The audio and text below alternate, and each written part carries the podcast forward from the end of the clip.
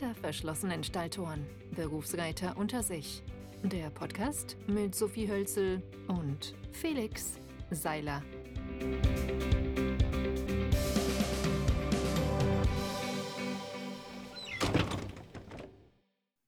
Hallo und herzlich willkommen zu unserer zweiten Folge Hinter verschlossenen Stalltoren Berufsreiter unter sich. Ich bin Felix. Ich bin die Sophie und auch von mir herzlich willkommen zu einer neuen Podcast-Folge. Und für heute haben wir uns überlegt, es wäre gut, wenn wir uns mal vorstellen würden. So weiß wahrscheinlich nicht jeder, wer wir sind und wie wir uns kennengelernt haben, was uns so bewegt im Alltag, im Allgemeinen. Genau, deswegen wollen wir das heute mal machen. Sophie, es ist ja schon ein bisschen her, dass wir uns zum ersten Mal gesehen haben. Gell? Es ist, glaube ich, zehn Jahre oder so. Kann das sein? Ja, müsste eigentlich ziemlich genau zehn Jahre her sein, ungefähr. Ähm, wir haben uns meines Wissens nach beim Vorreiten für die Ausbildung zum Pferdewirt äh, in Schweiganger kennengelernt. Da waren wir beide mit unseren Müttern und haben uns da äh, im Wartebereich irgendwie kennengelernt. Ja, genau, stimmt. Ja, dass ich war, ich weiß nicht, ich war auf jeden Fall total aufgeregt, weil am Anfang, wenn man, ich habe mich für für drei verschiedene Ausbildungsstellen beworben. Schweiganger war eine davon. Und ja, als Vorreiten ist es natürlich aufregend. Man ist nervös, was bekommt man für ein Pferd, wie läuft das, ist man gut vorbereitet, sind alle anderen tausendmal besser als man selber. Und dann war ich ganz froh, dass ich die Sophie da zufällig getroffen habe und wir uns gleich ganz gut verstanden haben. Und dann war die Nervosität nur noch halb so hoch. Ja, doch, irgendwie, ich weiß gar nicht mehr, warum wir ins Gespräch gekommen sind, aber ähm, ist ja doch auch ein, eine sehr langjährige Freundschaft draus geworden. Und äh, bei mir war es ähnlich. Also ich hatte auch wenig Vorstellung, wie da die Anforderungen sind. Das war nicht mein erstes Vorreiten. Ich weiß, mein erstes war in München-Riem. Ich hatte mich, glaube ich, auch auf drei Stellen beworben. Und also da wusste ich schon ungefähr, da hatte ich auch das Go schon. Ähm, ja, worum es ungefähr geht, das. Ja, ich meine, ich habe mich natürlich auch schon vorher ein bisschen informiert. Ich habe vorher schon, habe ich ein Praktikum gemacht, auch in Schweiganger, um einfach schon mal vorher zu wissen, was auf einen zukommt. Aber natürlich, man ist immer aufgeregt vor dem Vorstellungsgespräch. Und wir haben ja beide die Ausbildung in der Fachrichtung klassische Reitweise gemacht. Und da sagt man, dass man, also in der Abschlussprüfung dann, ist es vom Reiten her, wird verlangt, eine L-Dressur auf Kandare und ein L-Springen über 1,20 Meter zu absolvieren. Und es wird eigentlich allgemein verlangt, dass man in mindestens einer der beiden Disziplinen schon auf dem Niveau der Abschlussprüfung bei Beginn der Ausbildung ist.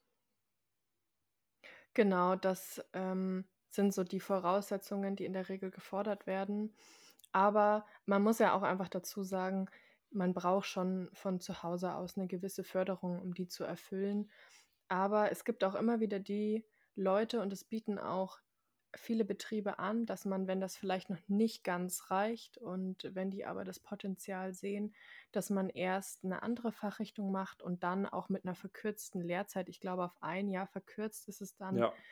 ähm, die Ausbildung nochmal Schwerpunkt klassische Reitweise macht.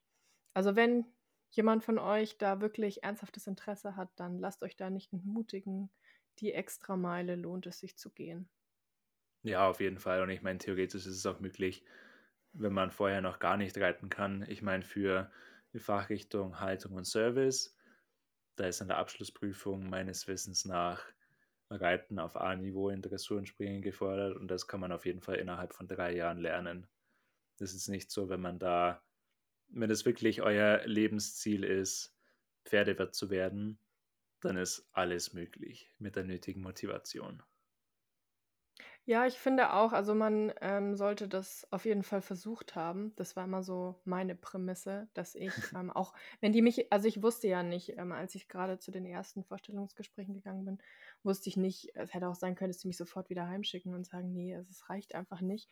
Aber mir war es immer lieber, das probiert zu haben und dann hat man halt eine Aussage und weiß, okay, das war es nicht. Aber also. Ja, und dann letztendlich, wir haben uns da zwar einmal kennengelernt, aber dann haben sich unsere Wege vorübergehend getrennt. Ich habe dann meine Ausbildung am Haupt- und Landgestüt in Marbach begonnen und Sophie, du warst gleich in München-Riem.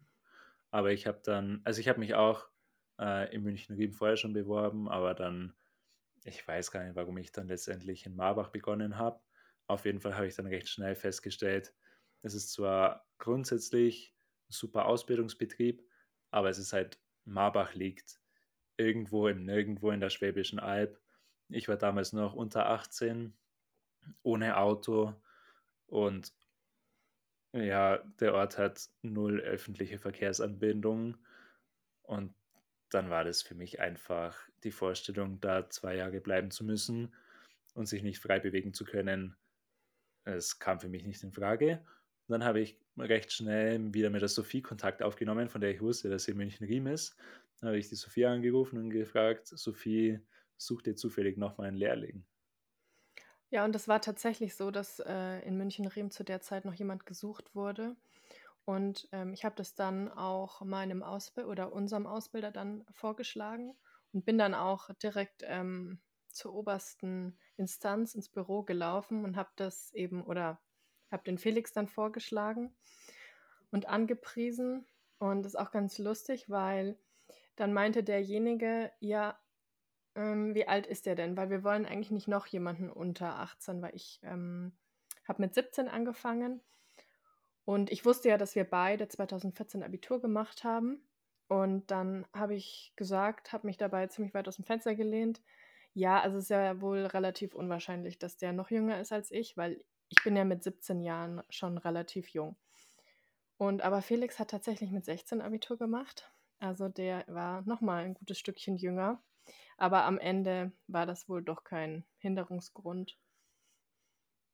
Ich finde es eigentlich ja witzig, dass sie die Bedenken hatten, weil ich habe mich ja vorher schon beworben und die hatten ja meinen mein Lebenslauf, die hätten ja eigentlich nur einen kurzen Blick auf meinen Lebenslauf werfen müssen, um mein Geburtsdatum zu erfahren. Das war jetzt kein großes Geheimnis, aber ja, letztendlich war es dann gut so, gut so wie es war und dann bin ich recht schnell dann nach München gezogen und bei der Sophie in die WG eingezogen und dann waren wir Arbeitskollegen und Mitbewohner.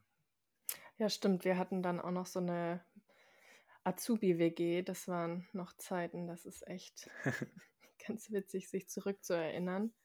Und dann haben sich unsere Wege aber auch äh, anderthalb Jahre später wieder getrennt, weil ich nach der Zwischenprüfung den Betrieb gewechselt habe, weil das ist ja eine Landesreitschule und ähm, also ein staatlicher Betrieb und ich wollte eben von diesem Beamtentum weg und äh, ich wollte die Realität sehen und äh, die habe ich dann auch zu sehen bekommen.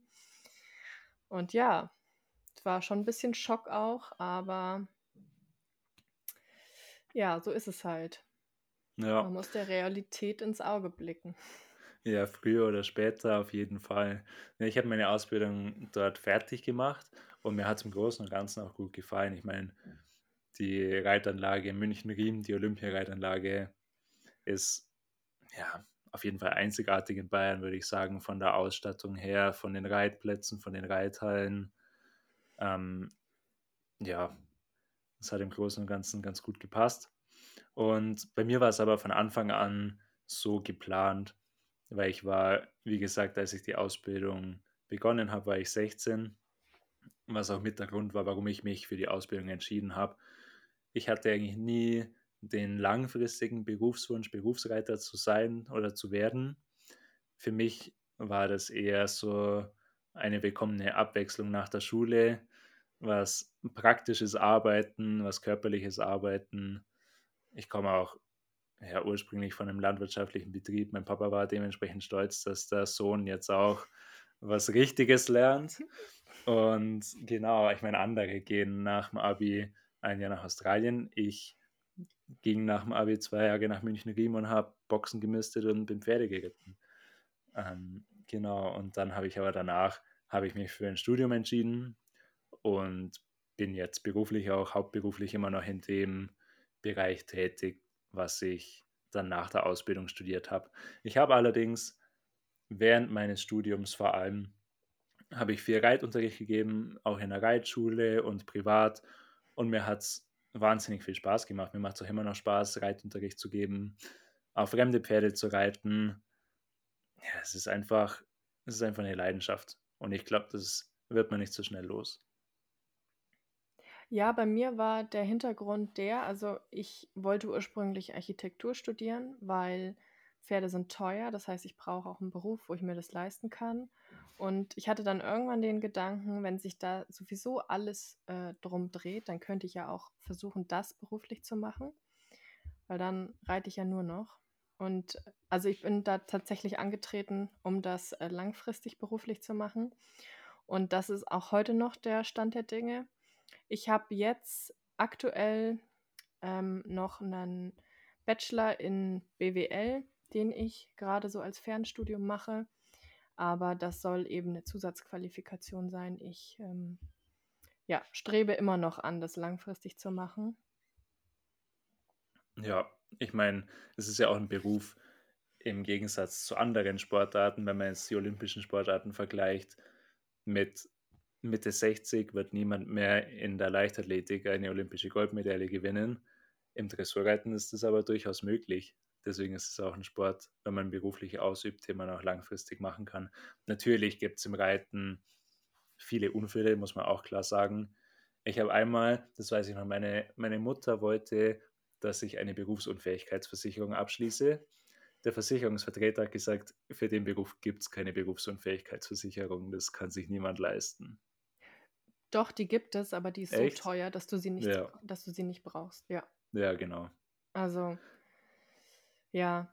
Aber gut, ich muss auch ehrlich sagen, also ich bin da jetzt ja auch irgendwie schon zehn Jahre zugange fast in dem Beruf und ähm, es lassen sich auch viele Unfälle vermeiden. Also erstmal nicht anreiten, dann nicht springreiten und ähm, Pferde ordentlich behandeln. Ja, und einen Helm aufsetzen. Ich finde es immer ja, noch erschreckend, um wie viele Willen. Menschen ohne Helm reiten. Das verstehe ich einfach nicht. Ich meine, ich bin nicht unschuldig, ich bin auch schon zu oft ohne Helm auf dem Pferd gesessen. Man, gesessen. man findet ja immer Ausreden. Entweder es ist zu warm für einen Helm oder es ist zu kalt für einen Helm oder es ist was auch immer, aber es ist, alle Ausreden sind kompletter Bullshit. Es gibt nichts Wichtigeres, als beim Reiten einen Helm aufzusetzen. Punkt. Ja, definitiv. Also ich selber hatte schon zwei Reitunfälle. Wenn ich da keinen Helm aufgehabt hätte, dann würde ich jetzt hier nicht sitzen. Also da würde ich hatte gar ich auch schon. Mehr irgendwo sitzen. Ja, ich finde, es ist eine Sache von Vorbildfunktion. Ich verstehe es nicht, wie, wie jemand, der in einem Stall als Trainer arbeitet zum Beispiel oder als Bereiter, wenn da Jugendliche sind oder andere Amateurreiter, ist, der ist ja immer ein Vorbild für andere. Und wie man da keinen Helm aufsetzen kann, das, das macht mich wahnsinnig. Ich glaube, es ist so eine Generationssache. Also vor 30 Jahren, da hatte keiner einen Helm auf. Und jetzt hat halt jeder einen Helm auf. Ja, das stimmt. Ja, Felix, erzähl mal, warum machen wir einen Podcast? Wie kamen wir dazu? Ja, das ist ein guter Punkt. Äh, ich habe also ich hatte schon länger so den Gedanken, einen Podcast vielleicht zu machen, aber ich hatte irgendwie kein Thema. Ich meine, ich bin jemand, ich höre, ich rede gerne, ich höre mich auch selber gerne reden. Sophie, ich glaube, dir geht's gleich. Das sind wir jetzt mal ja, ganz unbescheiden. Ursprünglich mein Slogan gewesen. Das, ähm, das hat mir mal meine Schwester irgendwie vorgeworfen, dass ich mich wohl selber gerne reden höre. Und dann dachte ich mir, ja, eigentlich hat sie recht. ja. Und dann logische Konsequenz Podcast. Ja, ja, und dann war es so, äh, Sophie ist ja schon ein bisschen länger und intensiver und professioneller im Instagram-Game unterwegs. Und dann habe ich eines Tages habe ich eine Story von Sophie gesehen, wie sie in die Kamera spricht. Und ich meine, Sophie hat eine wunderschöne äh, hochdeutsche Engelsstimme, wo ich mir dachte, Sophie, du kannst eigentlich einen Podcast machen. Dann habe ich ihr das mitgeteilt und habe mich als äh, ja, Podcast-Co-Host angeboten. Ja, und dann habe ich dem Felix gesagt, ja, also wenn das jetzt wirklich ernst gemeint ist, dann würde ich das Angebot annehmen. Dann können wir eigentlich direkt loslegen. Das war tatsächlich eine Instagram-Story zu diesem Fall Andreas Helgstrand und ähm, Projekt, nee, Operation X so. Ich habe es in meiner Story fälschlicherweise Projekt X genannt. Ja, ob jetzt Projekt oder Operation, Scheiße bleibt Scheiße. Ja, das passt da wohl ganz gut bei dem Thema. Ja, und dann ging es eigentlich ziemlich schnell von Genau. äh, der Idee, wir machen Podcast bis zu unserer ersten Folge. Ja, Und das ist noch keine jetzt, zwei Wochen her. ja, stimmt, es ging wirklich, es ging wirklich sehr schnell. Ja, ich bin total gespannt, was noch kommt. Wir haben schon einige spannende Ideen in, im Hinterkopf. Wir wollen auch durchaus Kontroversen anstoßen, euch neue Ideen mitgeben, unsere Meinungen in der Öffentlichkeit verbreiten und ja, euch unterhalten. Ja, und eben wie der Name auch sagt, einfach so einen Einblick hinter verschlossene Stalltore geben, weil ich finde, da fehlt oft die Transparenz und es gibt äh, vieles, was man noch so ein bisschen in eine positive Richtung äh, verändern sollte. Und das Ja, ist aber unserer Meinung nach auch nur möglich, wenn da wirklich eine Transparenz herrscht, und zwar von der Seite der Berufsreiter aus. Und ja. da scheitert es aktuell dran.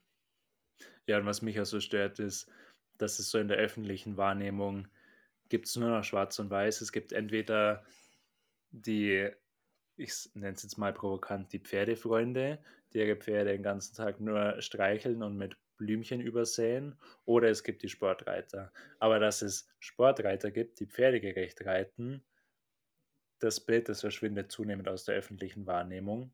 Und ich finde, da will ich auch ansetzen, um zu zeigen, dass, dass es nicht nur geht, Turnierreiten plus pferdegerechter Umgang, sondern dass es notwendig ist, um sportlich erfolgreich, langfristig erfolgreich zu sein, dass es dafür Tierschutz und Pferdewohl braucht.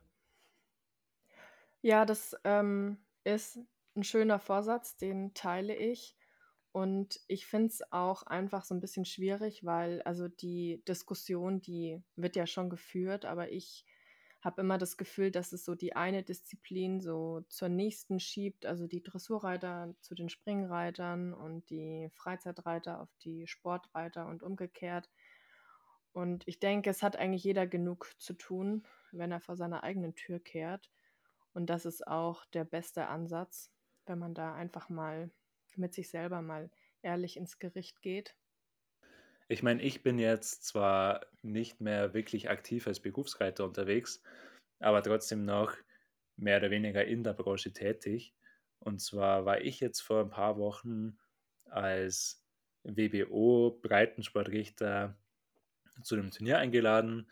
Das war recht kurzfristig und am Anfang dachte ich mir, ja, äh, was soll ich da? Und ich konnte mir nicht so richtig vorstellen. Also natürlich hatte ich mit Richtern zu tun, aber ich war jetzt noch nie, ich hatte noch nie einen Gedanken, dass ich vielleicht selber mal in den Teil der Pferdebranche einen Einblick erhalten würde. Und dann ja, letztendlich war ich einen Tag als Richter auf dem WBO-Turnier und ich muss sagen, mir hat es echt gut gefallen. Und jetzt überlege ich mir, die Richterausbildung zu starten. Und ich glaube, dass man da auch wirklich viel Positives bewirken kann, vor allem in unteren Klassen. Ich meine, im WBO-Bereich oder im EA-Bereich, da ist einfach, da wird das Feedback von Richtern noch viel mehr wertgeschätzt. Das sind Leute, die haben wirklich Spaß am Reiten, sind viele Kinder unterwegs, die was lernen wollen. Und da ist Feedback auch von Richtern bei Turnieren so wertvoll, meiner Meinung nach. Weil ich meine, wenn jetzt jemand beruflich reitet, fünf Pferde in der S-Dressur an einem, Wochenreit, an einem Wochenende reitet, dann erwartet er kein, kein großartiges Feedback vom Richter. Der will einfach reiten, Schleifen haben, Platzierungen für seine Pferde und fertig. Und ich glaube, dass vor allem eben im unteren Bereich, dass man da als Richter auch noch viel, viel Positives bewirken kann. Ich denke auch, dass die Entwicklung einfach eine äh, Generationenfrage ist. Also ich habe so das Gefühl, also mit unserer Generation an Berufsreitern, da ähm, kommt schon viel Positives. Und ich meine, du kümmerst dich ja dann um die nachfolgenden Generationen und kannst die so ein bisschen auf den richtigen Weg bringen. Und ich denke, es muss sicher von unten kommen, ähm, diese Veränderung zum Positiven, aber auch da eben so von allen Seiten, also von Seiten der Ausbilder, der Trainer, der Richter. Und weil ich glaube einfach, ähm, die Problematik ist auch die, dass sich keiner traut, was zu sagen. Richter trauen sich nicht, was zu sagen, weil die nicht mehr angefragt werden. Turniertierärzte trauen sich nicht, was zu sagen, weil die nicht mehr angefragt werden. Ähm, ja. Und das ist einfach eine sehr schlechte Ausgangslage für eine positive Veränderung, wenn die Leute, die da eigentlich am Hebel sitzen, sich gar nicht trauen, diesen zu betätigen. Das stimmt. Und ich glaube, es würde auch vielen nicht schaden, mal zu überlegen, warum sie ursprünglich mit dem Reiten angefangen haben. Weil es hat sicher niemand als Kind zum Beispiel mit dem Reiten angefangen, um dann 20 Jahre später, später mit Schlaufzügel irgendwelche Pferde zu quälen. Das glaube ich ja. nicht. Ich glaube, also bei mir war es so, ich kann kurz erzählen, wie ich zum Reiten gekommen bin. Eigentlich, also meine Schwester ist vier Jahre jünger als ich. Die war damals vier Jahre alt und ich meine, ganz klischeehaft, kleine Mädels wollen reiten. Nun war ich da ein paar Mal mit dabei in der Reitschule, habe meiner Schwester zugeschaut und dann habe ich mir als großer Bruder gedacht, ja, was die kann, das kann ich schon lang. Und dann eigentlich angefangen ursprünglich aus einer Motivation, um zu zeigen, das kann ich. Aber dann hat es mir wirklich gut gefallen und dann kam irgendwann das erste eigene Pferd und so weiter und so fort. Und jetzt inzwischen habe ich ein Pferd, was ich selber gezogen habe und es ist natürlich total spannend, so die Entwicklung von Grund auf mitzubekommen, alle Höhen, aber auch Tiefen mitzubekommen und dann das eigene Pferd auch wachsen, wachsen zu sehen. Das ist schon was Schönes. Ja, stimmt. Du bist ja auch schon äh, unter die Züchter gegangen. Genau. Dementsprechend. Also da versuche ich mich ja fernzuhalten, weil ich weiß, ich könnte die nicht abgeben. Also ich würde dann ja. einfach äh, Pferde sammeln. Und ich weiß gar nicht, warum ich angefangen habe zu reiten. Ich weiß einfach, ich wusste das, äh, ich wollte das schon immer. Und ähm, also meine erste wirkliche Reitstunde habe ich, glaube ich, mit elf Jahren genommen. Davor bin ich irgendwie ausreiten gegangen im Westernsattel. Und ähm, ja, aber das war eigentlich mehr draufsitzen. Und dann ging es aber auch relativ schnell. Ich habe dann mit zwölf mein erstes eigenes Pferd bekommen. Und ja, da sind dann auch die nächsten Pferde gefolgt. Und dann mit 17 ging es in die Ausbildung. Ja, und jetzt sind wir hier. Genau, jetzt sind wir hier. Aber du hast es vorher gesagt, dass ähm, sich jeder mal überlegen soll, warum er angefangen hat zu reiten und dass keiner angefangen hat zu reiten, um irgendwie mit Schlaufzügeln durch die Gegend zu reiten. Und tatsächlich, genau an dem Punkt war ich auch mehrfach so in meiner Berufslaufbahn, dass ich mir gedacht habe, ähm, eigentlich quäle ich den ganzen Tag Pferde gegen relativ wenig Geld. Und also der finanzielle Aspekt ist jetzt nicht der Punkt, der mich gestört hat, sondern der andere. Und ja, ähm, ja ich habe das mehrfach einfach komplett umgekrempelt. Und ja, bin auch ganz froh, dass ich das tatsächlich gemacht habe. Und da nicht einfach äh, immer weiter abgestumpft bin, weil ich glaube, ja, entweder wenden die Leute sich ab oder sie stumpfen einfach ab und äh, hören einfach auf, irgendwas zu hinterfragen. Ja. Na, das stimmt. Ja gut, ich glaube, das war's für unsere zweite Folge hinter verschlossenen Stalltoren, Berufsreiter unter sich. Wir würden uns wahnsinnig freuen, wenn ihr uns eine tolle Bewertung gebt, wo ihr den Podcast hört. Und Sophie, wir haben auch eine Instagram-Seite. Genau, die heißt wie unser Podcast hinter verschlossenen Stalltoren. Und ja, also wie gesagt, Bewertung Fünf Sterne zum Beispiel. Und ihr könnt uns jederzeit schreiben, wenn ihr Fragen habt, Anregungen, Kritik, Verbesserungsvorschläge, Themenwünsche. Freuen wir uns immer drüber. Und ja, dann sagen wir Tschüss, bis zur nächsten Folge. Bis dahin wünschen wir euch eine schöne Zeit mit euren Pferden und bis bald. Ja, von mir auch. Danke fürs Zuhören und bis zum nächsten Mal. Tschüss. Tschüss.